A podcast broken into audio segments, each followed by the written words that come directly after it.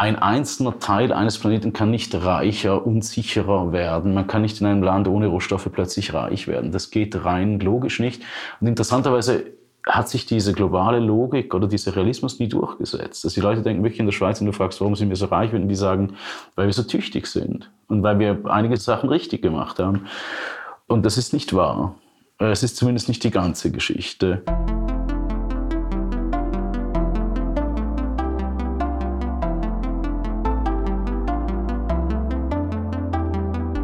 Willkommen zum Podcast Warum gehen, wenn man tanzen kann des Kunstvereins Schichtwechsel.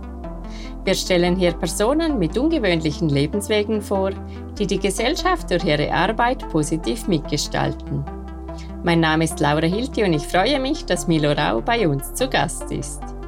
Ich treffe ihn Anfang Januar im Schauspielhaus Zürich, wo gerade sein Stück Familie läuft. Es zeigt den letzten Abend einer vierköpfigen Familie, die sich für einen kollektiven Suizid entschieden hat. Ende Januar inszeniert der Theater- und Filmregisseur dann die Oper Justice in Genf. Sie basiert auf einem Unfall in der Demokratischen Republik Kongo, bei dem im Jahr 2019 ein Tanklaster mit Säure mit einem Bus zusammenstieß. Dabei starben über 20 Menschen eines grausamen Todes und viele wurden verletzt. Obwohl der Tanklaster zu einem Subunternehmen eines multinationalen Konzerns mit Sitz in der Schweiz gehörte, konnte für den Unfall niemand zur Rechenschaft gezogen werden.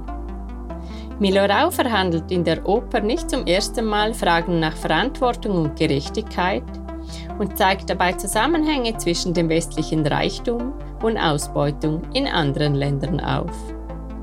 Der heute 46-jährige Regisseur wuchs in der Schweiz auf und studierte Soziologie, Germanistik und Romanistik in Paris, Berlin und Zürich.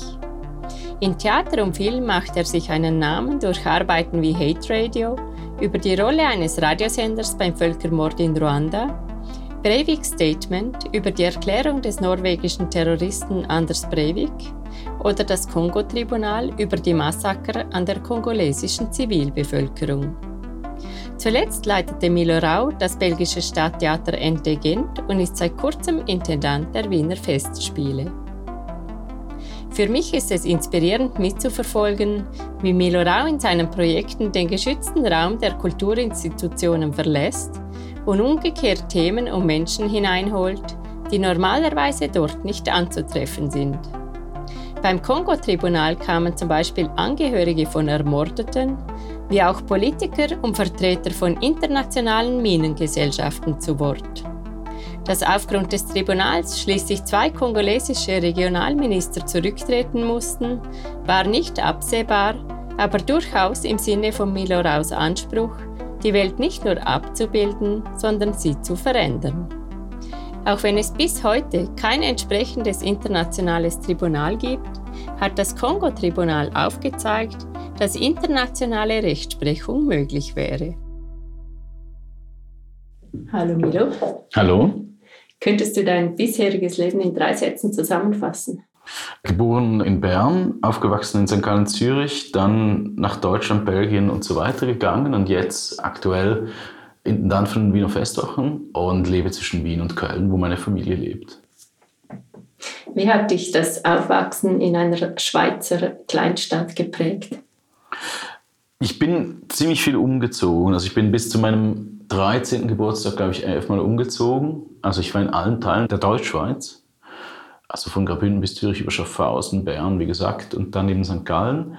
Und ja, also habe mich vielleicht insofern geprägt, dass St. Gallen äh, eine ländliche Region ist und mir eigentlich im Grunde so mittelgroße Städte, St. Gallen hat also 100.000 Einwohner, gefallen und mir eigentlich im Grunde auch eben das mittelgroße, also nicht Land, nicht Dorf, nicht Großstadt, beides sind für mich Bereiche, die sich gewissen Illusionen hingeben und im Grunde ist die mittlere Stadt, die Kleinstadt ist im Grunde ein sehr realistischer Bereich. Also das ist ja wie so eine kleine Welt, wo du quasi jeden Bereich so ein bisschen hast. Während in der Großstadt gehst du dann halt nur mit, keine Ahnung, deiner Klasse, die jetzt zufällig im gleichen Quartier wohnt, auf die Schule. Und das ist natürlich nicht so. In einer Kleinstadt, da bist du mit Bauern, aber auch mit Anwaltskindern. Also da hast du dann die Mischung und das, glaube ich, ist sehr, sehr heilsam Auf der anderen Seite ist es natürlich ein Ort, von dem man weggeht, wo man jetzt nicht quasi Filme und Theater und so, da muss man zuerst mal weggehen. Einige kommen zurück, andere bleiben weg, aber es ist auch kein Ort, in dem man jetzt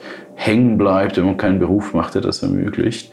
Ich bin aber sehr oft noch da. Also auch gestern waren wieder einige Freunde von mir, die ich eigentlich noch von dieser Kleinstadtwelt kenne und haben sich das Stück hier angeguckt. Und äh, mit denen arbeite ich noch, mache ich Bücher, mache ich alle möglichen Sachen. Viele davon sind, oder viele, ich meine, man hat nicht viele Freunde, aber einige sehr wichtige und alte Freunde von mir sind tatsächlich von St. Gallen. Und ja, gleichzeitig St. Gallen ist nah an Österreich, ist nah an Liechtenstein, ist nah an Deutschland, ist irgendwie auch schon nicht mehr so ganz die Schweiz. Also auch dialektal ist das ja jenseits der Sprachgrenze. Also gleicht mehr dem Süddeutschen als dem Schweizerischen von der Sprache her. Und auch wenn ich spreche, auch Hochdeutsch spreche, dann denken die Leute, ich komme aus Bayern oder Österreich in Deutschland.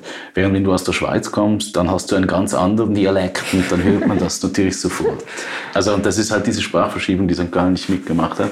Und den Dialekt habe ich als Opportunist mit 13 sofort angenommen. Ich kam aus Zürich damals, hatte einen Zürcher Dialekt und habe ganz schnell umgeschaltet, weil man da in St. Gallen nichts zu melden hatte, natürlich mit einem Innerschweizer Dialekt.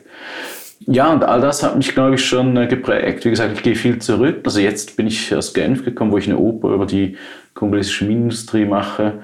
Und das ist ein Intercity, der hat dann irgendwie in Zürich natürlich gehalten, aber ich musste mich wirklich beherrschen, dass ich nicht weiter nach St. Gallen gefahren bin. Hätte ich jetzt total Lust gehabt, ehrlich gesagt. Ja, also so far. Also vielleicht um das Thema Kongo aufzugreifen, wie kommt man von St. Gallen, es gab das Kongo-Tribunal, das du vielleicht kurz beschreiben könntest und jetzt arbeitest du wieder zu dem Thema. Das scheint ein ziemlich großer Sprung zu sein. Ja, also ich meine, es gibt interessanterweise ja in der Weltwirtschaft im Grunde die Unterscheidung von Schweiz und Kongo gar nicht. Das ist eine Unterscheidung, die machen wir juristisch, bedauerlicherweise. Die machen wir natürlich reichtumsmäßig und sozial und die machen wir auch, indem wir uns halt eine Geschichte erzählen, wer wir sind. Aber beispielsweise die Schweiz und der Kongo sind zwei Seiten der gleichen Medaille. Also man hat auf der einen Seite ein Land ohne Rohstoffe, eines der rohstoffärmsten Gebiete des Planeten, der aber zur wichtigsten Rohstoffumschlagbörse geworden ist, dieses Planeten und dadurch das reichste Land. Also die größte Firma der Welt ist Glencore und das ist eine Schweizer Minenfirma. Aber die Minen, die ausgebeutet werden, sind unter anderem im Kongo. Und das ist das rohstoffreichste Land der Welt, das aber ganz seltsamerweise zugleich das ärmste Land real ist. Und das ist die Weltwirtschaft, die funktioniert so. Die einen haben die Rohstoffe, die anderen haben die verarbeitenden Industrien, haben die Börsen und so. So ist der Postkolonialismus oder der Neokolonialismus, muss man eigentlich ehrlich sagen, organisiert. Und davon profitieren einige Bereiche der Welt und andere profitieren weniger oder gar nicht. Und mein Ziel war es immer, das zu untersuchen, zu verstehen, wer wir sind, indem wir die Geschichten erzählen, die wir externalisiert haben. Also wir erzählen uns die Geschichte, wir haben die Kinderarbeit abgeschafft, aber wir haben sie nach Kambodscha in andere Bereiche verlagert. Die Kinderarbeit wurde nie abgeschafft. Wir haben soziale Sicherheit errungen, aber durch die Verunsicherung anderer Teile des Planeten ein einzelner Teil eines Planeten kann nicht reicher und sicherer werden. Man kann nicht in einem Land ohne Rohstoffe plötzlich reich werden. Das geht rein logisch nicht. Und interessanterweise hat sich diese globale Logik oder dieser Realismus nie durchgesetzt. Also die Leute denken wirklich in der Schweiz, wenn du fragst, warum sind wir so reich, würden die sagen, weil wir so tüchtig sind und weil wir einige Sachen richtig gemacht haben. Und das ist nicht wahr. Es ist zumindest nicht die ganze Geschichte. Und ich glaube, es ist wichtig, die ganze zu erzählen. Und deshalb habe ich vor 15 Jahren ungefähr angefangen, dieses Kongo-Tribunal aufzubauen. Und vor acht, neun Jahren haben wir das erste Tribunal gemacht, 2015. Im Ostkongo ging es um Schweizer Firmen und kanadische Firmen, die im Ostkongo tätig sind. Und wir haben einen Weltwirtschaftsgerichtshof gegründet mit Anwälten aus dem Kongo, aus Europa, mit Expertinnen und so weiter, basierend auf richtigen Fällen, weil es den nicht gibt. Es gibt kein Weltwirtschaftsrecht, es gibt keinen Weltwirtschaftsgerichtshof. Wenn du, sage ich mal, von der Konzession vertrieben wirst im Ostkongo von einer Schweizer Firma, gibt es keinen Ort, den du anrufen kannst. Und das haben wir versucht zu verändern, gemeinsam mit, wie gesagt, kongolesischen Partnern und Partnerinnen. Und das haben wir fortgeführt und einen Fall nach dem anderen aufgemacht. Das wurde teilweise dann auch unabhängig von mir. Und dann habe ich ja auch so ein anderes Standbein gewissermaßen als Theaterregisseur, als Filmregisseur, als Opernregisseur. Und dann hat mich Abiel Kahn von, das heißt Grand Théâtre de Genève, das ist die Oper in Genf, gefragt, ob ich eine neue Oper schreiben will über das Rote Kreuz. Und ich habe gesagt, habe ich keine Ahnung, es gibt auch schon ganz viel über das Rote Kreuz. Ich finde es auch schwierig, einen Konflikt zu finden innerhalb des Roten Kreuzes. Es ist einfach eine gute Organisation, unterstützungswürdig. Es hat keine dramatische Seite, außer das übliche Scheitern und die Verzweiflung, die in so einer Art Arbeit natürlich liegt. Aber dann habe ich mich an einen Fall erinnert der Unfall eines Säurelasts. Man braucht Säure, um die Mineralien aus dem Gestein zu lösen. Es gibt natürlich so die handwerklichen Methoden, das kennt man so aus diesen Filmen, wo die quasi, das hat verschiedene Gewichte und dann schüttelt man das im Wasser, bis irgendwann das Gold sich absenkt so. Da hat die Industrie keine Zeit für solche Scherze. Das wird einfach äh, Säure drüber, dann löst sich das raus und dann hat man das. Und so ein Säurelaster überschlägt sich, fällt auf einen Bus und auf einen Marktplatz und tötet 20 Menschen qualvoll. Also die werden über Stunden hinweg in dieser Säure langsam aufgelöst. Das ist eigentlich wie eine dantische Höllenqual. Dann beginnt es zu regnen, die Säure läuft auf den Friedhof. Das führt dazu, dass der Priester nicht mehr mit den Seelen der Toten sprechen kann, weil auch die sich aufgelöst haben. Das ist ein ontologisches Verbrechen, findet statt. Dafür verantwortlich ist ein Subunternehmer der in dieser genannten Firma Glencoe. Und die größte Rohstoffbörse ist in Genf der Welt. Und dann dachte ich mir, na gut, also das ist genau das, was man in der Oper in Genf eigentlich zeigen muss. Und dann habe ich mich zusammengetan mit kongolesischen Künstlerinnen und wir haben einen Cast aufgestellt. Das sind im Orchester und auf der Bühne vielleicht 100 Leute, 150 Leute und haben eine Oper geschrieben, die wir jetzt aufführen am 22. Januar und dann ein bisschen touren damit, sobald das geht, mit diesem Cast, der sehr groß ist, der im Grunde versucht, anhand dieses Falles zu verstehen, wie die heutige Welt läuft. Die Oper heißt Gerechtigkeit, Justice, Justice. Und das ist keine Gerechtigkeit jemals gegeben hat. Also wir machen parallel dazu eine Crowdfunding-Kampagne für die Anwältinnen, für die Betroffenen, dass die auf eine andere Weise, auf eine zivilgesellschaftliche Weise ihr Recht bekommen und ihre Entschädigung wenn eine Säurelast auf dich fällt oder auf deine Familie und du, keine Ahnung, dir wird ein Arm verbrüht oder vielleicht verlierst du das Augenlicht, dann würde diese Firma gezwungen sein, in der Schweiz, in Deutschland, in den USA dafür aufzukommen. Und natürlich könnte auch dir nicht in dem Sinne das wieder gut gemacht werden, das geht nicht. Aber es würde versucht, das auszugleichen. Und dieses Ausgleichsdings gibt es nicht in Kongo und davon profitieren natürlich diese Firmen, das bringt mich zurück zur Kinderarbeit, diese Firmen profitieren davon, dass es irgendwo Rechtlosigkeit, dass es irgendwo Kinderarbeit gibt. Deshalb sind wir so reich, deshalb sind unsere Produkte alles so seltsam billig, ne? weil irgendwo Kinder halt billig sind. Ne? Und das ist das große Ungleichgewicht in dieser Welt und ich hatte immer das Gefühl, dass man versuchen muss, in der Kunst das ganze Bild zu zeigen. Und das versuchen wir mit dem Tribunal, aber jetzt auch mit dieser Oper die zum Beispiel in einer Überschneidung von kongolesischen Musiktraditionen und europäischen Musiktraditionen auch besteht. Also Europa hatte diese, wie man weiß, klassische Musik entwickelt, die aus der Kirchenmusik kommt und sich dann im 20. Jahrhundert in die sogenannte neue Musik weiterentwickelt, also so mit zwölf Ton und so weiter. Also diese Tradition vermischt sich mit einer, auf einer anderen Weise extrem auf die gleiche Weise sehr viel äh, gebrochenen und komplexen afrikanischen Kunst- und Musikgeschichte, die hin wiederum natürlich danach ganz viel Europäisches aufnimmt und appropriiert und das dann verwandelt. Also sie nehmen zum Beispiel religiöse Musik auf bei der Kolonisierung, verwandeln die aber mit eigener Musiktradition und haben zum Beispiel eine eigene Geschichte der Atonalität, eine eigene Geschichte der Polyrhythmik. Oder es hat eine viel kompliziertere Geschichte natürlich der Polyrhythmik als Europa, wo Rhythmus ja in dem Sinne nie so eine wirkliche Rolle gespielt hat. Und diese Dinge kommen zusammen für eine neue Musik und vielleicht realistische Kunstsprache für die jetzige Zeit. Und ich habe mich gefragt, warum gibt es nicht mehr Minenopern? Warum gibt es nicht mehr Opern über die Weltwirtschaft? Warum gibt es nicht mehr Kunst, die sich mit diesen Dingen beschäftigt? So wie, keine Ahnung, man im 19. Jahrhundert plötzlich gesagt hat, wir müssen Kunst machen über die Vorstädte. Es reicht nicht, dass wir nur immer über das Königsehepaar sprechen, was ja ganz lange Jahrhunderte so war. Jesus ist vielleicht nicht die einzige Geschichte, die für uns interessant ist, sondern es gibt noch keine Ahnung, die Geschichte der Kinderarbeit zum Beispiel. Und dann bist du bei Dickens oder bist bei diesem klassischen Realismus. Und ich glaube, wir brauchen einen neuen Realismus, der global ist.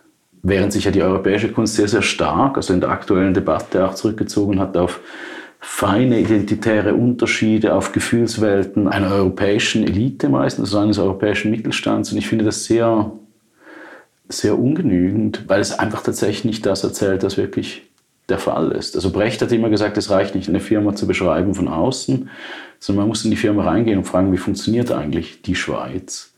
Warum ist die Schweiz so reich? Und das sehr konkret zu machen, das heißt, dass man halt wirklich dann mit allen Menschen, die vielleicht jetzt in diesem Fall beteiligt sind, spricht. Und dann löst sich natürlich sehr viele Vorurteile auf. Ich habe zum Beispiel keinen Firmenmanager getroffen, der ist auch nicht so dargestellt in meiner Oper, der in dem Sinne ein Kapitalist wäre, dass er den Plan hätte, Leute auszubeuten, sondern die haben eigentlich immer den Plan für Nachhaltigkeit und so weiter, sind aber durch das System, durch die Investitoren gehetzt, in gewisser Hinsicht kein Geld und keine Zeit zu verlieren. Und alles, was sie machen können, sind Trostpflästerchen.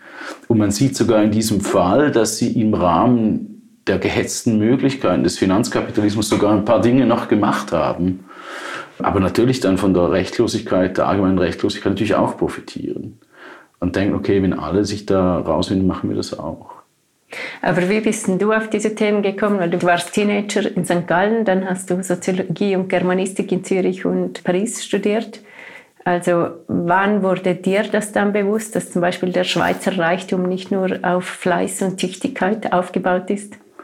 Ja, ich glaube, also zum einen komme ich aus einer Familie, also beispielsweise der zweite Mann meiner Mutter, mein zweiter Vater, der hat mich sehr früh mit diesen, weil der auch soziologisch interessiert war, mit diesen Tatsachen quasi vertraut gemacht. Das ist jetzt auch kein großes Geheimnis. Also, wie soll ich sagen, das war die Generation vor mir, die das im Grunde aufgedeckt hat, dass es nicht schweizerischer Fleiß war, sondern also es geht ja vom Profitieren von den Fluchtgeldern der ermordeten europäischen Juden bis zu eben der Minenindustrie. Das ist ja ein riesiger Zusammenhang. Da gehört das Bankgeheimnis rein, da gehören diese globalen Firmen, die in der Schweiz einfach deshalb angesiedelt ist, weil die Schweiz es geschafft hat, einen wirtschaftsrechtlich rechtlosen Raum zu schaffen. In dem Moment, wo die Schweiz ihre Gesetzgebung ändern würde, würden die Firmen gehen. Und das weiß die Schweiz. Und deshalb ändert die Schweiz. Also es ist ein Verbrechenszusammenhang. Ein sehr bewusster, politisch gestützter von einer Mehrheit einer Bevölkerung, weil die Bevölkerung nicht wieder arm werden will. Also äh, vor 100 Jahren sind die Schweizer noch ausgewandert nach Norditalien und das. Man kennt ja diese Bücher als Schornsteinfeger oder in die USA. Also da war die Schweiz ein Auswanderungsland. Da war es quasi der Ostkongo Europas. Weil hier einfach nichts ging. Wenn nicht mal Landwirtschaft geht hier ja. Und das hat sich geändert dank der Weltwirtschaft, wo die Schweiz ein Standort geworden ist, der für so transnational operierende Firmen extrem wichtig ist und dafür was abschöpft. Also man muss sehen, zum Beispiel hat Glencore einen jährlichen Gewinn von mehreren hundert Milliarden. Das ist ein 10, 20, 30-faches des Schweizer Nationalvermögens pro Jahr. Die ist aber hauptangesiedelt hier, die produziert aber nichts in der Schweiz, aber die zahlt Steuern in der Schweiz. Das ist interessant. Ne? Das heißt, ich weiß nicht wie viel, sagen wir mal 10 Milliarden, sagen wir mal, dass ein Viertel oder Fünftel unseres Steueraufkommens kommt von einer Firma, die nichts mit der Schweiz zu tun hat, außer dass sie hier ist, weil wir sie in Ruhe lassen. Also es ist im Grunde fast so ein Schutzgeld, dass diese Firma in unseren Staat zahlt. Und so funktioniert dieser Staat. Das heißt nicht, dass, und das ist ja immer das Interessante, dass nicht 99,9 Prozent der Bevölkerung gutmeinende Menschen sind, die überhaupt nicht vorhaben, irgendwelche Säureopfer im Kongo auszubeuten oder Kinder in Kambodscha und so weiter, aber es real tun. Und dann stellt sich natürlich die Frage, ist es sinnvoller, es zu tun und nicht zu wissen oder ist es sinnvoller zu verstehen, was man eigentlich tut und dann, weil sich ja sehr viele Dinge auf diesem Planeten allein in den letzten 200 Jahren geändert haben, das graduell zu verbessern und man wird feststellen, dass es tatsächlich für alle reicht. Also die alle Berechnungen, das ist ja die andere Seite der Soziologie. Man könnte der Sache eine gewisse Rationalität unterstellen, wenn man sagen würde, wenn wir das nicht machen, müssen wir verhungern, dann ist es besser, als die Kongolesen verhungern. Dann würde ich sagen, okay, fair enough. Aber es ist ja nicht so. Also wenn man den Kongo eine Gelegenheit geben würde, einfach einen Prozentsatz dieses Gewinns aus diesen Mineralien in Sekundärindustrien zu stecken und zum Beispiel die Landwirtschaft aufzubauen, die die ganze Planet braucht, die Landwirtschaft, ich habe zum Beispiel einen Landwirtschaftsminister aus Kinshasa getroffen, als ich vor ein paar Wochen mit einem Ostkongo war, war der im, im gleichen Flugzeug, da habe ich mit ihm geredet. Und die versuchen jetzt, weil die auch wissen, dass irgendwann die Mineralien weg sind, versuchen die Landwirtschaft aufzubauen. Man weiß zum Beispiel, dass die Hälfte der kongolesischen Oberfläche landwirtschaftlich den ganzen Planeten ernähren kann. Man müsste ihn nicht mal ausbeuten, sondern es wäre einfach so möglich. Momentan produzieren sie aber nicht mehr für sich selber genug. Also die importieren Lebensmittel. Das ist eine derartige Absurdität, und die betrifft alle Bereiche und überall. Also die betrifft sogar ja auch die Schweiz innerhalb. Also wenn ich zum Beispiel in Deutschland Käse kaufe, kaufe ich ihn billiger als in der Schweiz, weil wir Steuern zahlen, damit man in Deutschland den Käse überhaupt verkaufen kann, weil er sonst zu teuer ist. Wir zahlen Geld, damit die Deutschen weniger, also schon das ist, also es gibt so viele Absurditäten. also das jetzt, dieser Käse-Sache ist jetzt nicht so schlimm, aber ich meine, man kann diese Dinge, wenn man sie auf den Tisch legt, sich anguckt und sagt, okay, warum werden diese Firmen, wenn sie besteuert werden, nicht gezwungen, ich sage mal, nehmen wir nur eine von den 10 Milliarden und diese eine Milliarde würde reichen, ich sage jetzt mal 10.000 Landwirtschaftsbetrieben eine Anschubfinanzierung zu geben im Ostkongo. Eine Milliarde ist wahnsinnig viel Geld in diesem Kontext. Also wenn man das in Mikrokredite, nur als Beispiel. Und die würden natürlich vergeben werden auch an der, wie man leider sagen muss, komplett korrupten lokalen Elite vorbei. Also wir haben eine korrupte Elite und das hat der Kongo natürlich auch. Und die arbeiten natürlich zusammen, ist ja auch irgendwo sinnvoll. Aber wenn die Zivilgesellschaft sagen würde, hey, fuck you, Eliten, wir arbeiten mit der Zivilgesellschaft im Ostkongo zusammen. Wir wollen, dass da was zurückkommt. Könnten wir machen. Aber dann müssen wir zuerst wissen, was genau wir machen wollen. Dann müssen wir die äh, politischen Möglichkeiten ergreifen, die wir haben und so weiter. Und also eine Sache, die für mich immer unverständlich war als Mann, und ich habe zwei Töchter, ich habe mich immer gefragt, wie konnte das Patriarchat sich so lange halten? Und jetzt, wo das Patriarchat, also wir sagen so in der dritten Generation so langsam, zumindest in unseren Breiten, so verschwindet, findet man heraus, dass es sich so lange gehalten hat, weil einfach niemand die Absurdität der Situation sich vor Augen geführt und es geändert hat. Und es hat ja im Endeffekt überhaupt niemand was davon verloren. Also ich sehe nicht eine neue Herrschaft von irgendjemand anderem, sondern es ist, wie soll ich sagen, also das ist jetzt einfach ein besonders absurdes Beispiel. Ein anderes absurdes Beispiel ist die, warum wurde die Demokratie in der Menschheitsgeschichte so spät eingeführt? Warum haben sich 90 Prozent der Menschen von einer minimalen Elite unterdrücken lassen? Einfach weil sie sich nicht vor Augen geführt haben, weil man ihnen erzählt hat, es ist zwar seltsam, aber es ist so. Und das sagt man auch, es ist zwar seltsam, dass wir das reichste Land der Welt sind, obwohl wir eigentlich das ärmste sind, aber es ist irgendwie so. Und dann fragt man so, warum? Und dann hat man früher vielleicht gesagt, weil Gott das bestimmt. Und heute sagt man, weil wir so tüchtig sind und um 8 Uhr aufstehen. und ich meine, das reicht irgendwie. Für mich hat das nie gereicht als Deshalb habe ich auch Soziologie studiert und habe dann begonnen, meine eigenen Recherchen zu machen, weil ich einfach immer mich gefragt habe, warum sind die Dinge so, wie sie sind? Und wenn man versteht, dass viele Dinge kann man nicht beeinflussen, aber einige kann man beeinflussen und dann können die auch anders sein, als sie sind. Und ich glaube, die Hauptangst des Menschen ist eine ganz grundsätzliche und natürlich nicht unwahre Überlebung, ist, dass der Seinszustand ist das Leben und der andere Zustand ist grundsätzlich immer angsterfüllt, eventuell ist es der Tod und das Ende. Deshalb will man im Grunde immer lieber weitermachen, so wie es ist, als aufhören. Ich habe ein Stück in dieses Family gemacht, wo Leute sich umhängen, äh, erhängen, sich einen Galgen umhängen. Und ähm, jede Rationalität sagt einem, dass es besser wäre, wir würden als Spezies verschwinden. Aber alle sozialen Bindungen, also die Kleinfamilie, um damit zu beginnen natürlich, alle inneren Kräfte und Gedanken und ich sage mal, die eigene Kraft des Körpers ist natürlich dafür da, so lang wie möglich zu leben. Also ein Mädchen erzählt dann, man hat an dieser Familie, die sich erhängt hat, hat man Spuren gefunden, weil in dem Moment, wo sie gehängt sind, wo sie sich gehängt haben, versucht der Körper sich zu retten. Und das funktioniert eigentlich ohne Hirn. Also man hat an ihren Beinen scharfe Spuren gefunden, weil die versucht haben, wieder irgendwie auf diese Stühle zu kommen, obwohl das der Wille dieser Menschen überhaupt nicht wollte. Die wollten sich umbringen. Also es klingt jetzt ein bisschen düster, aber das zeigt einfach, dass diese Kräfte, die Beharrungskräfte des Realen besser sind. Und wenn man dann aber erklärt und sagt, eigentlich sind das Kräfte des Todes, eigentlich sind das keine guten Kräfte, eigentlich können wir es verändern und wir können, wie soll ich sagen, ein volleres und vitaleres Leben haben, das nachhaltiger ist. Ich glaube, wenn man das wirklich versteht, dann geht es ja immer recht schnell. Also ich habe ein Buch gelesen, gerade letzthin, wo es hieß, ganz lange haben den Menschen erzählt, es gibt eine Art, quasi jung zu bleiben, das ist die einzige Möglichkeit, das ist Bewegung. Also Bewegung heilt eigentlich alles. Man hat aber bis vor 50 Jahren, wenn irgendjemand etwas hat gesagt, leg dich hin, bleib. Man hat aber festgestellt, dass zum Beispiel nur schon zwei Tage im Bett die Herzkapazität lässt sofort nach, die Muskeln schrumpfen sofort und nach drei Wochen im Bett, wenn man sich nicht bewegt, ist man tot. Also, wie soll ich sagen, aber man dachte einfach, schön, Ruhe und so. Es stimmt einfach nicht. Also im Grunde sollte man bis zum Totenbett sollte man sich permanent bewegen. Man weiß das aber einfach nicht. Und ich glaube, das ist wirklich, also so blöd es klingt, es liegt wirklich daran, dass wir einfach über sehr viele Dinge im Zusammenhang nicht Bescheid wissen. Ja, dass man einfach viele Dinge nicht weiß. Also zum Beispiel eben, man stellt sich so vor, man wächst in St. Gallen auf und dann ist das in St. Gallen ganz schön, weil das ist die Stadt im grünen Ring und das sind so die Voralpen. Und das stimmt auch. Aber natürlich ist St. Gallen wie jeder gesellschaftliche Zustand auch eine Vorhölle mit irgendwelchen äh, sozialen Verwerfungen und irgendwelchen Hierarchien und irgendwelchen sozialen Überwachungsmechanismen und so weiter. Und ich denke, dass bei jedem, der sein 18. Lebensjahr erreicht, zuerst mal ein Fluchtreflex deshalb einführt. Und fast egal, wo man ist. Und dann, wenn man so die 30, 40 überschreitet, dann dreht sich das so ein bisschen um. Und plötzlich sieht man eben das Paradiesische.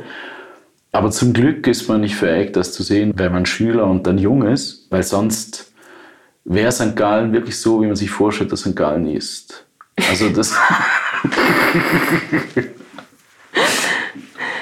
Jetzt aber der Zusammenhang nochmals, dieses Stück Familie, das diese drei Tage in Zürich läuft, eine vierköpfige Familie, die sich erhängt hat. Das ist ja. ein realer Fall aus Nordfrankreich. Was hat dich dazu bewegt, dieses Stück aufzuführen oder eine Mich Familie, die basierend auf diesem Fall ein Stück spielt. Eigentlich. Genau, genau. Ich glaube, es ist relativ wichtig zu sehen, dass dieser Fall absolut bedeutungslos ist. Und es ist geradezu die Bedeutungslosigkeit dieses Falls, die mich interessiert hat. Die große Frage ist ja, warum leben wir und sind nicht viel mehr tot? Ich mache jetzt gerade ein Stück mit Kindern und dann habe ich die Kinder gefragt, ja, wie seht ihr denn die Tatsache, dass jede Generation, die zur Welt kommt, für den Planeten noch schlechter ist? Also so nachhaltig wir auch werden, wir sind schon viel zerstörerischer als unsere Eltern, als unsere Großeltern, einfach weil wir mehr Möglichkeiten haben.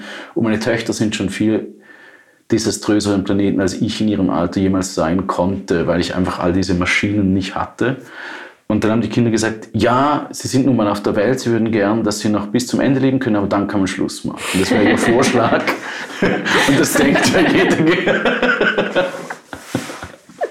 mit der Menschheit Schluss machen. Und das denkt ja jede Generation. Und die Anlage hier ist ein bisschen eigentlich, trotz diesem Wissen, was hält uns eigentlich im Leben? Also diese Familie ist ja so, dass sie am Schluss dann tatsächlich Selbstmord macht, also ähnlich wie diese Familie de Meester, die sicherlich ihre Gründe hatte, die aber keine Rolle hier spielen. Und der andere Grund war, dass ich immer mit einer Familie arbeiten wollte. Also du hast natürlich, es ist ja auch ein Stück über die Praktiken des Alltags. Und im Grunde hast du, wenn du das anschaust, also es ist ja ein Stück, das zeichnet eine Rhetorik des Privaten eigentlich nach. Du hast eine Mikrogestik, die, wie soll ich sagen, wärst du jetzt meine Frau oder meine Tochter, dann würdest du bei allem, was ich sage, schon, weil du es fünfmal gehört hast, oder 50 Mal oder 500 Mal, würdest du schon in der Mikrogestik in einer Weise reagieren, wie du es nie tun kannst.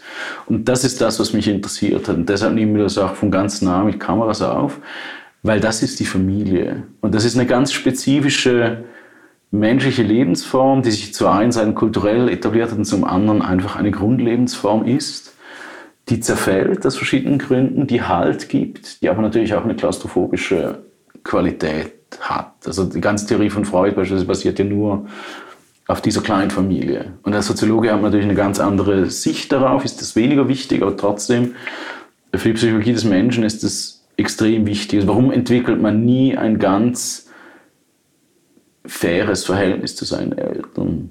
Warum ja, sind einem die Eltern immer zu nah und interessieren sich doch zu wenig. Und es ist irgendwie ganz seltsam, man hat keine richtige Distanz.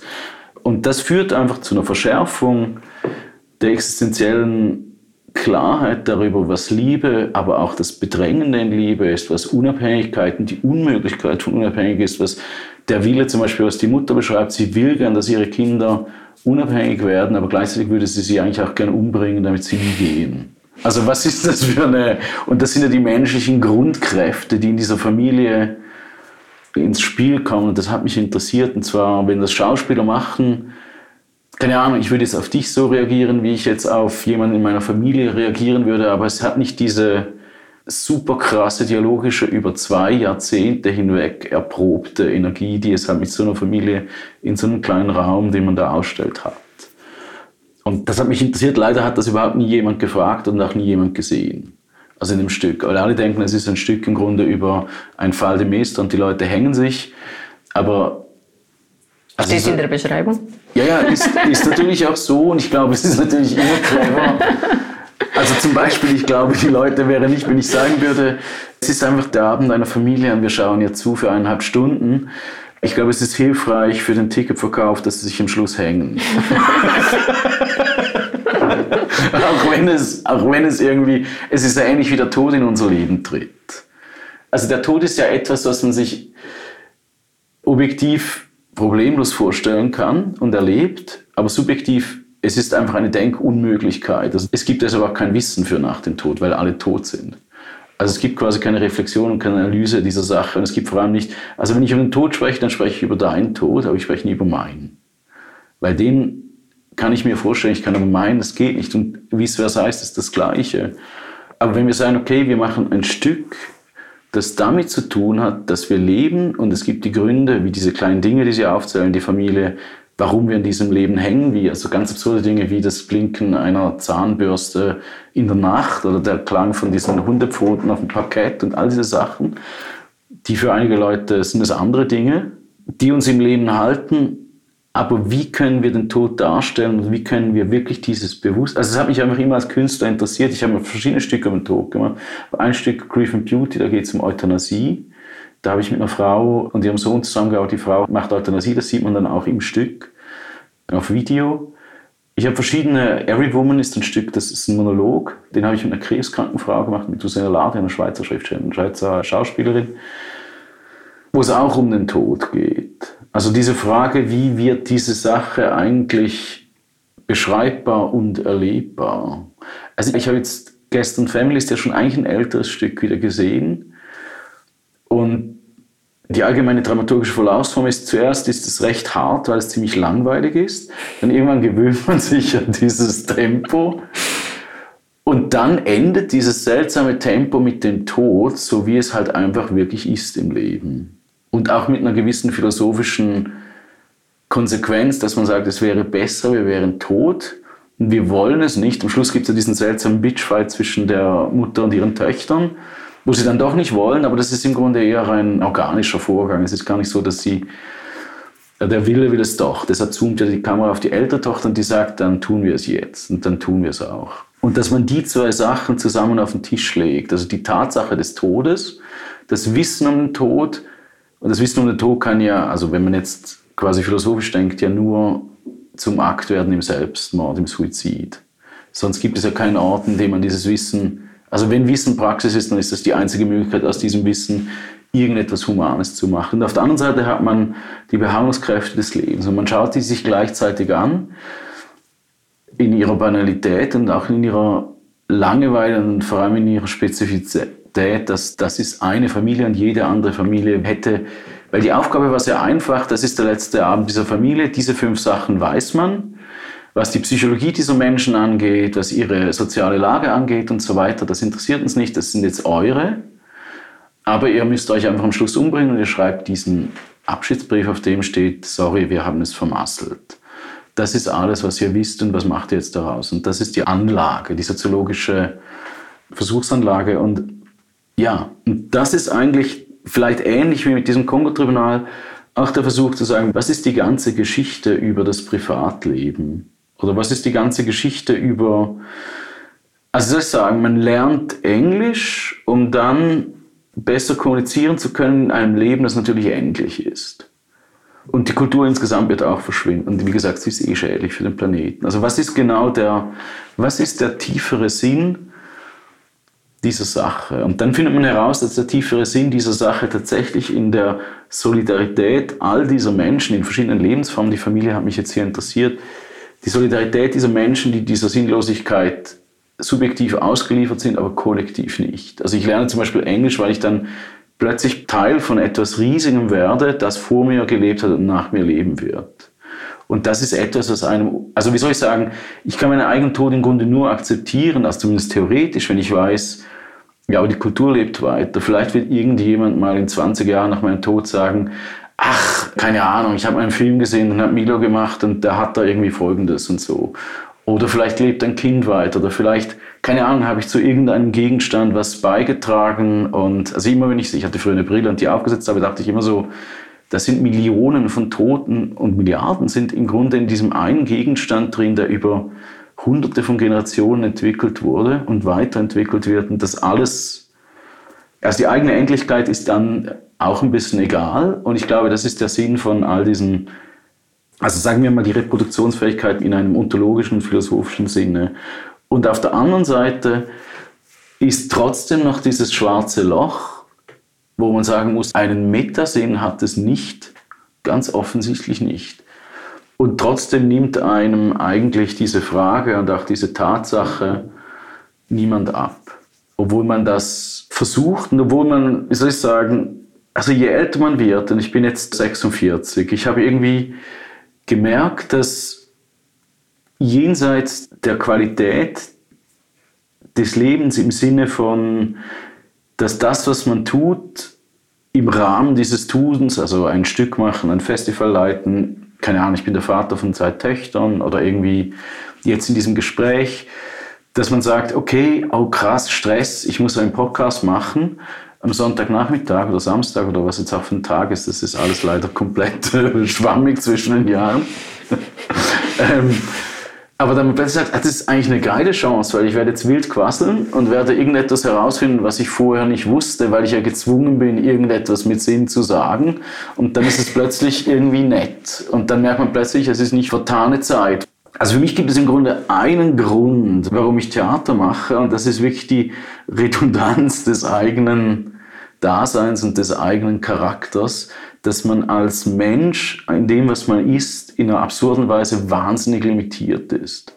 Und eigentlich immer nur, indem man an irgendetwas teilnimmt, was einem plötzlich irgendwie die eigenen Fähigkeiten in einem ganz anderen Zusammenhang zeigt. Also jetzt eine Oper und ich plötzlich merke, ah, das sind diese Sänger und die haben wirklich nicht gewusst, dass wenn man, keine Ahnung, in einer Beziehung man an dem Punkt ist, weil ich mich jetzt viel mit diesen Sachen beschäftigt habe im Theater, wo man alles psychologisch inszeniert, die haben das nicht gewusst. Das kann ich Ihnen jetzt sagen. Dann machen Sie das draus. Und dann lerne ich das. Also man kann nicht nach hinten singen, weil dann hört man es nicht. Man kann nur nach vorne singen. Und all diese Sachen und plötzlich wird es irgendwie wieder interessant. Aber wenn man jetzt zu Hause im Hotelzimmer, also außer äh, irgendwie chillen, ist immer geil. Aber dann kann man eigentlich gar nichts mit sich anfangen. Und ich glaube, diese Fähigkeit, die im Grunde banalen Dinge mit so einer gewissen Abenteuerlichkeit oder Leidenschaft auszustatten, ich glaube, das ist die einzige Fähigkeit, die man wirklich, wenn man älter wird, plötzlich versteht. Dass es darum geht. Dass es darum geht, dass man wirklich die Dinge, die man macht, irgendwie mit einer, ja, mit einer Leidenschaft und mit einer Abenteuerlichkeit und mit einer Fülle ausstattet. Und wenn man das nicht macht, dann man wird nie an irgendeinen anderen Punkt kommen. Man wird wirklich jeden Morgen, wenn man aufsteht, herausfinden, dass man der gleiche ist. Und das ist immer eine etwas deprimierende Erfahrung, dass man nicht als etwas Neues, sondern man ist wirklich, man hat wirklich seine Geschichte, man hat wirklich erlebt, man wird jeden Tag einen Tag älter. Also es ist einfach ein Fakt. Aber dafür wächst man, also man findet eine Distanz oder einen Raum in sich selber, wo man die Welt reinlassen kann, wenn man sich darauf spezialisiert, der größer wird, glaube ich. Wobei es vielleicht eine Kurve ist. Also ich glaube, es ist sehr groß, wenn man ein Kind ist, dann lässt er nach, so in den 30ern. Und dann beginnt sich, habe ich das zumindest gemerkt, beginnt sich das wieder so nach oben zu schwingen. Deshalb hat jeder seine eigene Kurve. Es gibt vielleicht auch Leute, die gehen ständig nur abwärts und andere gehen nur ständig nur aufwärts. Aber mich erstaunt, dass du sagst, dass sich das mit dem Alter geändert hat, weil du scheinst immer schon ziemlich unerschrocken gewesen zu sein. Also so in dem Sinne, vielleicht war es nicht wegen des Nachdenkens über den Tod. Da muss es andere Gründe gehabt ja. haben in deiner Jugend. Was ich schon früher dachte, meine ganze Jugend hindurch, bis ich dann irgendwann 30 wurde, dass es wie dieses Projekt im Grunde gibt, das auf eine Weise so total ist und so alles, was mich interessiert und was ich sagen kann, zum Ausdruck bringen würde, dass dann Schluss ist. Und dann erfüllt mich das total und dann höre ich quasi mit der Arbeit auf und dann habe ich quasi gemacht, was zu tun war. Ich habe aber festgestellt, dass jeder Tag ist wieder so, dass man wie das Gefühl hat, oder jede Woche vielleicht auch, dass man so denkt, man braucht etwas anderes. Also ich glaube, der Mensch lebt wirklich tatsächlich nur aus dieser Tätigkeit heraus. Ich glaube, es gibt ganz wenige und ich bin sogar ein Feind dieser Zehn-Ideologie quasi, dass man sich innerlich so frei machen kann, dass man das nicht mehr braucht, weil ich glaube, das ist eine sehr perfekte Selbsttäuschung. Und du hast das Handeln gewählt für dich. ja, und ich habe irgendwie versucht, also was ich ja immer versuche, ist zu sagen, okay, wir haben das Wissen, wir haben die gewissen äh, gesellschaftlichen Freiheiten und wir haben das Handeln, die Handlungsmöglichkeiten. Und wenn man in diesem Triangel sich das vorstellt, wie bringen wir das in Zusammenhang? Und was ist zum Beispiel ein Kunstprojekt, wenn man es so betrachtet? Also ein Kunstprojekt muss zum Beispiel die Konstellation dieser drei Punkte in sich verändern. Zum Beispiel, indem es eine größere Zugänglichkeit oder eine Distributionsfähigkeit von Filmen von Leuten aus Mosul zum Beispiel oder von Tomaten aus Süditalien, damit Leute einen Arbeitsvertrag bekommen. Das ist man plötzlich, und das erfährt man eben auch, wenn man lange dran bleibt, dass zum Beispiel, also man sagt immer, Theater ist nicht nachhaltig und so weiter, und dann fragen man sich, ja stimmt, aber wie kann man es vielleicht so machen, dass die Art, wie Theater gemacht wird, sich an sich ein bisschen verändert. Weil sie hat sich ja extrem verändert über die letzten 500 Jahre oder 5000, ich weiß auch nicht. Und wie kann man da so ein bisschen dran rumschrauben? Könntest du vielleicht eines dieser Beispiele kurz ausführen für Personen, die deine Arbeit nicht kennen, sei es ähm, der Jesus-Film oder Mosul? Also im Fall vom Jesus-Film hat Matera, und das ist eine Stadt, die ist ziemlich äh, bekannt im Weltkino, weil verschiedene berühmte Jesus-Filme da gemacht wurden. Die zwei berühmtesten sind der von Mel Gibson, Die Passion Christi, Passion of the Christ und der andere ist von Pasolini, einem italienischen Filmemacher aus den 60er Jahren, das Matthäus-Evangelium. Und das sind vielleicht die zwei berühmtesten Jesus-Filme. Aus verschiedenen Gründen. Es sind beide in ihrer Weise speziell. Und ich wurde gefragt von Matera, weil die Kulturhauptstadt Europas wurden, ob ich ein Projekt mache. Ich habe gesagt, ich würde gerne einen Jesus-Film machen, weil da wurden ja all diese Jesus-Filme gemacht. Und dann habe ich den Jesus von Pasolini angerufen, Enrique Razzocchi, der lebt noch, jetzt nicht mehr, jetzt ist er gestorben und damals lebte er noch, der hat den mit 18 gemacht, in den 60er Jahren, jetzt war er irgendwie über 70, als ich ihn gefragt habe vor ein paar Jahren. Und ich hatte mit der Heiligen Maria von Mel Gibson, Maya Morgenstern, hatte ich andere Projekte gemacht, die habe ich auch angerufen, die haben mir gesagt, ah ja, cool, cool, dann habe ich noch ein paar andere Schauspieler gesucht.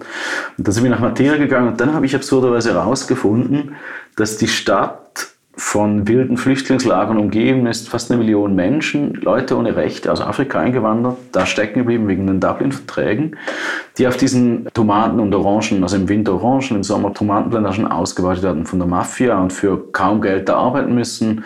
Und wenn sie nicht mehr arbeitsfähig sind, dann verschwinden sie. Man weiß nicht, wo diese Menschen sie sterben im Endeffekt. Oder vielleicht fliehen sie auch irgendwo hin. Also es ist wirklich eine, eine komplett... Und dann habe ich herausgefunden, und das hätte ich natürlich alles schon vorher nachlesen können, dass die komplette europäische, südeuropäische zumindest Landwirtschaft auf diesem System beruht. Also Sklavenarbeiter produzieren Produkte, die zum Beispiel den kongolesischen Markt schwemmen zu Tiefstpreisen, dort die Landwirtschaft zerstören, die Leute fliehen, um hier als Sklaven und so weiter. Und dann haben wir den Kreislauf. Und dann haben wir uns gesagt, wenn wir einen Jesus-Film machen, was hätte Jesus gemacht? Jesus hätte vermutlich diese Leute zusammengesucht wir haben dann einen Aktivisten gefunden, der auch schon die ersten Streiks gemacht haben, Yvon Sanier, selber aus Kamerun, der Jesus gespielt hat und der sich aus den verschiedenen Communities seine Unterführerinnen, Apostelinnen zusammengesucht hat. Und mit denen gemeinsam und diesen Stars, die ich vorher genannt habe, haben wir dann diesen Jesus-Film gedreht. Das war aber nicht alles, sondern wir haben die sogenannte Revolte der Würde parallel dazu gemacht. Und das war im Grund der Versuch, durch diesen Film selbst angebaute Tomaten von Leuten aus diesen Flüchtlingslagern nach Europa, also nach Nordeuropa an Supermärkte zu verkaufen. Jetzt sind wir schon bei über 100 Supermärkten, es sind schon über 1000 Leute in Arbeitsverträgen. Und das hat sich interessanterweise als ziemlich guter Weg aus der Illegalität herausgestellt. Es gibt im Asylgesetz ja einen Catch-22. Also hast du keinen Arbeitsvertrag, kriegst du keine Niederlassung, hast du keine Niederlassung, kriegst du einen Arbeitsvertrag.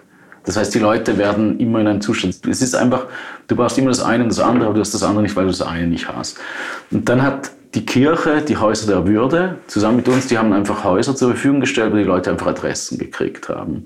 Und dann auf der anderen Seite haben wir mit Kleinbauern diese Arbeitsverträge gemacht und so können ganz viele Leute, das nennt sich regularisiert, regularisiert werden. Und der nächste Schritt sind dann eben die Bürgerrechte. Aber regularisiert heißt schon mal, du kannst bleiben, du hast einen Namen, du bist nicht mehr ausbeutbar.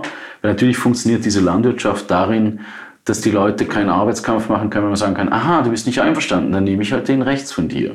Weil du hast ja eh keine Rechte. Und du hast auch keinen Namen. Und da kommt natürlich das allergrößte Märchen ins Spiel, dass man immer sagt, wir würden gern fair produzieren, aber wenn man fair produziert, dann ist es mega teuer. Aber es zeigt sich zum Beispiel, dass der Kleinbauer in dieser Logik der großen Konzerne, der kriegt irgendwie für ein Kilo Tomaten kriegt er 50 Cent.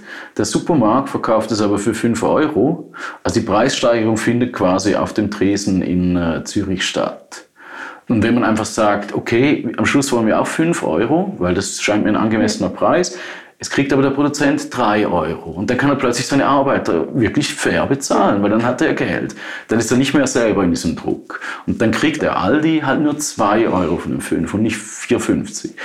Und all das ist möglich, aber ich glaube, sogar ich selber habe weder von diesen Lagen gewusst, also im Sinne von einem physischen Wissen, noch habe ich dieses Märchen in Frage gestellt, dass alles wahnsinnig teuer wäre, würde man es menschenwürdig produzieren und dass wir deshalb leider die Menschenrechte nicht respektieren können. Weil dann bricht die Weltwirtschaft zusammen, wir müssen verhungern und deshalb brauchen wir Sklaven. Das ist ja die alte Geschichte, auch wenn wir sie heute natürlich nicht mehr Sklaven nennen. Und das stimmt nicht. Und wenn man Projekte nutzt, um quasi eine Parallelwirklichkeit zu schaffen, innerhalb des Kapitalismus, der ja immer als böses System gilt, aber der im Grunde auch ein armes Opfer ist, der Kapitalismus, und missbraucht wird von den Konzernen. Weil der Kapitalismus ist ja wertfrei. Der sagt einfach, wenn du faire Leute hast, die faire Tomaten wollen, dann bin ich dafür da, das zu verkaufen. Also der Kapitalismus ist ja auf eine entspannte Weise wertfrei. Ich glaube auch nie, dass es eine Wirtschaft gab, die nicht kapitalistisch war. Übrigens, es gab immer einen Marktplatz, Leute brachten Sachen, andere haben sie gekauft. Heute gibt es einfach eine ganze Wirtschaft und Industrie, die quasi dazwischen geschaltet ist und der Produzent, der Konsument, die kennen sich nicht. Und der Produzent kann nicht zum Konsumenten sagen, pass auf, wenn du mir nicht 6 Euro gibst, dann bin ich nächstes Jahr tot, dann kann ich keine mehr produzieren. Also das geht heute nicht mehr. Und ich glaube, dass man diese Begegnungsfähigkeit und dieses Interesse an den eigenen Lebensgrundlagen braucht. Da hat sich für mich das Theater, und das ist vielleicht jetzt, um zurückzukommen auf mein Bedürfnis, tätig zu sein, die Möglichkeit gegeben, im Grunde die Grundlagen der eigenen Lebensform zu reflektieren und herauszufinden. Also für mich zum Beispiel war die Zusammenarbeit mit Yvon Sanier insofern interessant, weil auch unsere Zusammenarbeit in einer gewissen Hinsicht eine Angebot-Nachfrage, ein Tausch war. Dass er einfach wusste, er braucht für seinen Arbeitskampf diesen Film und ich wusste, für meinen Film brauche ich diesen Arbeitskampf. Und dann haben sich die zwei Dinge zusammengeschlossen und wurden beide in ihrer Weise stärker. Und wenn man Yvon Sanier fragen würde, ob er sich für Tomaten interessiert, würde er sagen, nein, ich habe Ingenieurswissenschaften studiert, ich interessiere mich nicht für Tomaten. Ich schreibe Bücher, aber ich brauche die Tomaten, weil es mir im Grunde darum geht, um die Bedingungen, also mir geht es um diesen großen Zusammenhang der Migration. Und seine Endidee ist natürlich, dass es keine Migration mehr gibt, weil die Landwirtschaft in Afrika nicht zerstört wird, sondern weil sie vielleicht selber Tomaten anpflanzen und nicht billig Tomaten aus Italien kaufen. Und all diese Dinge plötzlich zu sehen und zu merken, dass man, auch wenn es nur für tausend Leute ist, wenn man ein bisschen was ändert, kann man so ein bisschen am Schräubchen drehen, dann macht es schon viel aus. Das ist eigentlich die ganze Geschichte. Fühlst du dich mit solchen Projekten allein oder hast du das Gefühl, das kommt jetzt, es gibt immer mehr solche, keine Ahnung, Kunstformen, Theater, die wirklich eine Realität auch verändern wollen und nicht im Elfenbeinturm sitzen? Es ist eher eine Synthese von zwei Dingen, die vielleicht nebeneinander existiert haben. Es gab immer schon unglaubliche NGOs und so weiter, die sich darum gekümmert haben. Also die Zivilgesellschaft hat ja schon irgendwann gemerkt, dass es mit der realen Politik nicht wirklich funktioniert. Also Deutschland, Grüne Partei an der Macht, nicht mal die Geschwindigkeitsbegrenzung runtergesetzt. Da muss man sagen, es hat nicht funktioniert. Politik funktioniert leider einfach nicht. Und deshalb gibt es Tausende von extrem effektiven zivilgesellschaftlichen Kampagnen und äh, Produktionsgemeinschaften und so weiter. Was ich von künstlerischer Seite immer machen wollte, ist, wie gesagt, so einen, einen realistischen Zugriff, um zu verstehen und vielleicht zu verändern, wie wir leben. Also ich nenne das globaler Realismus. Also wie wir in einem globalen Maßstab, in einer Welt, die globalisiert ist seit vielleicht 500 Jahren, seit wirklich wir entdeckt haben, dass es ein Erdenrund ist, wie leben wir eigentlich seither? Das wurde ganz wenig untersucht in der Kunst. Und seltsamerweise wurde das auch nie wirklich vermisst. Auf der anderen Seite gibt es NGOs, die plötzlich angefangen haben, global zu arbeiten. Es gab zum Beispiel in der Schweiz vor ein paar Jahren die Konzernverantwortungsinitiative, die auch von NGOs angestoßen wurde, die gesagt haben, wir haben eine Weltwirtschaft, wir brauchen eine Verantwortung der transnationalen Konzerne, die global ist. Also dass plötzlich ein Schweizer Konzern für etwas, was er in Kongo macht, angeklagt werden kann in der Schweiz. Klingt logisch, gibt es aber immer noch nicht und hat auch nicht funktioniert. Also wir sind da noch nicht ganz so weit. Und dann merkt man plötzlich, dass wenn man die beiden Bereiche zusammenbringt, dass dann etwas passiert, was wie eine Beschleunigung für beide Seiten ist. Ich habe plötzlich gemerkt, die haben Arbeitsweisen, die haben Netzwerke, die zum Beispiel, um einen Film zu machen, unglaublich hilfreich sind. Also du kannst in Materia keinen Jesus-Film mehr machen, ohne mit diesen Hunderttausenden von Flüchtlingen zu arbeiten. Die, das ist die Realität dieser Stadt, so wie es zu Pasolinis Zeiten irgendwie so ein italienisches Subproletariat war, das er in seinem Film zeigt. Und auf der anderen Seite merken die plötzlich, ach so, wenn man diesen Jesus-Film hat, dann kriegt man plötzlich Zugang zu ganz vielen Supermärkten, weil wir halt dann wieder andere Beziehungen haben. Und dann läuft er auf den Festivals und dann hört jeder von diesen Tomaten und plötzlich laden alle Yvon Sanier an und er redet über dieses Projekt und dann sind immer so fünf Leute, die irgendeinen Laden haben, auch noch da und plötzlich wird das ganz groß. und, äh, und so verändern sich die Dinge. Meine letzte Erfahrung war jetzt mit der Landlosenbewegung in Brasilien.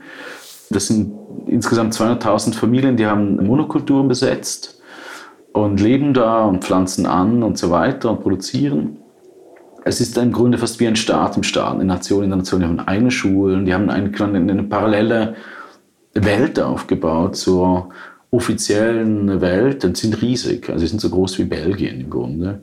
Und wo du plötzlich merkst, aha, an allen Ecken und Enden der Welt gibt es Erfahrungen, dass die Landesbewegung geht in die 80er Jahre zurück, das sind mehrere Generationen, die diese Erfahrung der Überwindung des Finanzkapitalismus bereits quasi in die kleinsten Praktiken hinein gemacht haben. Also wie funktioniert zum Beispiel ein Markt außerhalb des Marktes? Also wie gesagt, es gibt ja tatsächlich einen guten Kapitalismus. Die Idee ist ja schon gut, dass du sagst, ich häufe quasi sieben Kilo äh, Kartoffeln an, obwohl ich nur eins essen kann und sechs davon gebe ich meinen Kollegen, aber die haben währenddessen dann ein Hühnchen hochgezogen oder so. Und das kriege ich dann. Das ist ja relativ clever. Weil wenn jeder alles nur für sich selber macht, dann ist Kampf aller gegen alle und dann, dann verhungern wir alle. Zumindest in dieser Menge, in der wir jetzt dummerweise hier sind. Und der Kapitalismus hat uns einfach erzählt, wir können nur überleben, wenn wir riesige Monokulturen haben, die wir irgendwie total vernichterisch irgendwie durchdüngen. Und wenn das in der Hände einer globalen Finanzaristokratie ist, sonst wird das nicht funktionieren, sonst ist alles zu teuer und dann verhungern wir. Und du merkst plötzlich, dass es riesige Neben- und Parallelwelten gibt. Wie gesagt, jetzt in Süditalien, wo sich diese wilden Lager quasi in Firmen verwandeln, auch eine Form von Landnahme, weil Süditalien ist entvölkert. Oder wie gesagt, die Landlosenbewegung und so weiter, wo du plötzlich merkst, das funktioniert. Und dann kann man mit denen arbeiten und dann merkt man plötzlich, dass die alten Geschichten, wir haben ja, wie soll ich sagen, die christliche Religion befindet sich im Verschwinden. Es kann aber durchaus sein, dass beispielsweise das neue Evangelium, das hat mich erstaunt, einen Sinn hat, der vielleicht nichts zu tun hat mit der Kirche oder mit irgendwelchen Geschichten, die wir. Wir haben halt in unserer Kultur mit der Jesusgeschichte so viele, ich sage mal, deprimierende Sachen verknüpft, von Pädophilie bis, keine Ahnung, irgendwelche vatikanische Missetaten dass dieses Buch für uns einfach kein, äh, wie soll ich sagen, man kann auch nicht meinen Kampf hochhalten und sagen, da sind doch ein paar gute Sachen drin. Sagen die Leute, nee, irgendwie gefällt uns das nicht, wollen wir nicht mehr anfassen. Und da gibt es ein ganz schönes Buch von der Landlosenbewegung, das heißt Die Bibel besetzen. Also dass man quasi dieses Buch, das die Kirche sich angeeignet hat, aus Gründen, die eigentlich überhaupt nicht nachvollziehbar sind, sich wieder aneignet und sagt ach, das ist doch ein revolutionäres Buch, da steht doch, dass die Letzten der Gesellschaft sich zusammenschließen, weil sie eigentlich der Kern des Humanen sind. Da heißt es doch, dass es im Leben um die Würde des Menschen geht, nicht um die Anhäufung von Kapital und so weiter. Und plötzlich erkennt man, was das eigentlich für eine tolle Botschaft ist. Aber dafür, und jetzt komme ich halt wieder darauf zurück, wenn ich dieses Buch außerhalb des Kunstbetriebs verwende, mit Menschen, die dieses Buch brauchen und besetzen können, dann gibt es plötzlich Sinn. Und natürlich bin ich dann gleichzeitig der Typ, der einfach aus Erfahrung heraus weiß, wie man es vielleicht filmt oder wie man vielleicht das dann ins Kino bringt und irgendwie all diese Geschichten. Das sind meine Spezialität. Ich habe aber einfach festgestellt, vielleicht endet hier auch diese Beobachtung langsam, aber ich habe irgendwie das, die aus der eigenen Begrenztheit und dem Wiederholungscharakter des Lebens, also wenn ein Tag jetzt sieben Wochen dauern würde und dann hätte man sieben Wochen gelebt und dann würde man richtig tief schlafen und wieder aufwachen und dann kämen die nächsten, aber es ist ja so angelegt, dass man immer ein paar Stunden und dann geht man wieder schlafen, dann wacht man wieder auf und dann wieder ein paar Stunden, jeden Tag isst man drei, man muss meistens noch einmal aufs Klo. Also es ist wirklich super redundant. Und man denkt wirklich manchmal, das ist einfach wirklich, warum habe ich eine Ausbildung gemacht? Das ist einfach zu blöd. Und wie soll man das aushalten, wenn man nicht ständig mit Leuten irgendwas macht, die irgendwas wissen? Also ich habe immer Autorinnen bewundert. Ich wäre immer gern äh, Schriftsteller geworden. Aber für mich war das jeden Morgen aufwachen und dann an einem Tisch sitzen. Also das hätte die schon gegebene Wiederholungsstruktur des Lebens nochmal so verschärft, dass ich habe das versucht, aber ich habe das nicht hingekriegt. dass ich dachte, das ist zu krass. Also dann bin ich wirklich fast schon bei Family angekommen, wo ich so in einem kleinen Haus bin, jeden Morgen aufstehe und dann abends dusche und dann wieder ins Bett gehe. Das geht nicht. Ja. Unsere Zeit ist leider schon um. Noch eine letzte Frage. Wie geht es weiter? Also einfach weiter tun. Ja, ich glaube ja, dass die jeweiligen Inhalte sind ja austauschbar und ich glaube, die sind gegeben auch durch die Wiederholungsstruktur des eigenen Charakters. Also es gibt gewisse Dinge, die interessieren mich und andere interessieren mich nicht. Und ich bin deshalb immer total dankbar, wenn mir etwas über den Weg läuft, was nochmal total die Richtung verändern lässt. Das war jetzt bei mir zuletzt die Oper. Ich habe plötzlich angefangen, Opern zu inszenieren. Jetzt haben wir eine neue Oper geschrieben, wo du plötzlich merkst, ah, okay, das funktioniert so und da muss man total umdenken und das ist ein ganz anderer Produktionszusammenhang. Also da bin ich jetzt gerade dran. Und dann bin ich in Dank geworden von Wiener Festwochen. Und das ist das erste Mal, dass ich ein Festival kuratiere. Das geht ungefähr sechs Wochen. Wie ist das genau gebaut? Alle Projekte, die wir da machen und so. Das interessiert mich total. Also da bin ich momentan sehr damit beschäftigt und sonst gibt es eigentlich nichts Neues zu berichten. In dem Fall bedanke ich mich ganz herzlich für dieses Interview.